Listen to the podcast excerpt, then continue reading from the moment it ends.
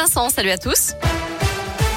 À la une, c'est parti pour trois mois de concertation sur un sujet très controversé, le transport par câble entre Lyon et Francheville en télécabine.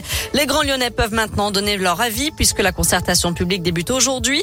Durant les trois prochains mois, ils pourront prendre connaissance du projet, des différents trajets étudiés, il y en a quatre actuellement, ou bien participer à des rencontres. Ce matin, Bruno Bernard, président du Citral, a même ouvert la porte à un abandon du projet de télécabine en fonction des résultats de cette concertation, même si pour l'heure, il y croit dur comme fer, tout comme Michel Rantonnet, le maire de Francheville. Il y aura toujours des oppositions, a fortiori, sur un projet innovant comme celui-ci, mais je pars du principe qu'il faut offrir davantage de moyens de mobilité aujourd'hui, avec une voirie qui est très contrainte sur Francheville, c'est des rues de village, et un relief qui s'y prête assez bien au transport aérien.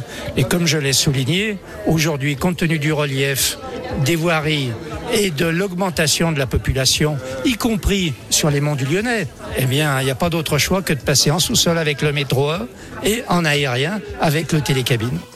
Et pour donner votre avis, rendez-vous sur le site francheville-lyon-citral.fr. Fin de la concertation le 15 février 2022. À retenir aussi cette violente agression à Villeurbanne. Un couple s'en est pris à des policiers en civil vendredi à la sortie d'un fast-food. Les deux individus ont provoqué, insulté et menacé les fonctionnaires. La femme a ensuite craché sur leur véhicule. Au moment de l'interpellation du couple, les policiers ont reçu des coups de pied et des coups de poing. L'un d'entre eux a été mordu au bras. L'un des fonctionnaires s'est vu délivrer 15 jours d'ITT pour une suspicion de fracture du bassin. Les deux suspects ont été placés sous contrôle judiciaire. Ils seront jugés en comparution immédiate le 30 décembre prochain. Dans le reste de l'actu, l'ouverture du procès en appel de François Fillon, sa femme et son ex-suppléant dans l'affaire des soupçons d'emploi fictif de Pénélope Fillon comme assistante parlementaire. En première instance, je rappelle que l'ancien Premier ministre avait été condamné à 5 ans de prison, dont 2 ans ferme, 375 000 euros d'amende et 10 ans d'inéligibilité, notamment pour détournement de fonds publics.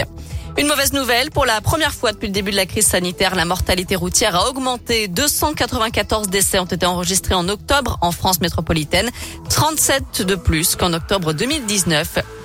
Au Royaume-Uni, le niveau de la menace terroriste passe d'important à grave au lendemain de l'explosion d'un taxi devant un hôpital de Liverpool. C'est le deuxième acte terroriste subi par le pays en un mois après le meurtre du député David Ames.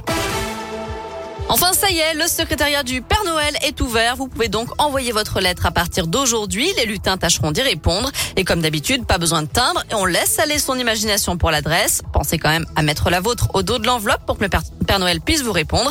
Les lutins ouvriront le courrier jusqu'au 17 décembre.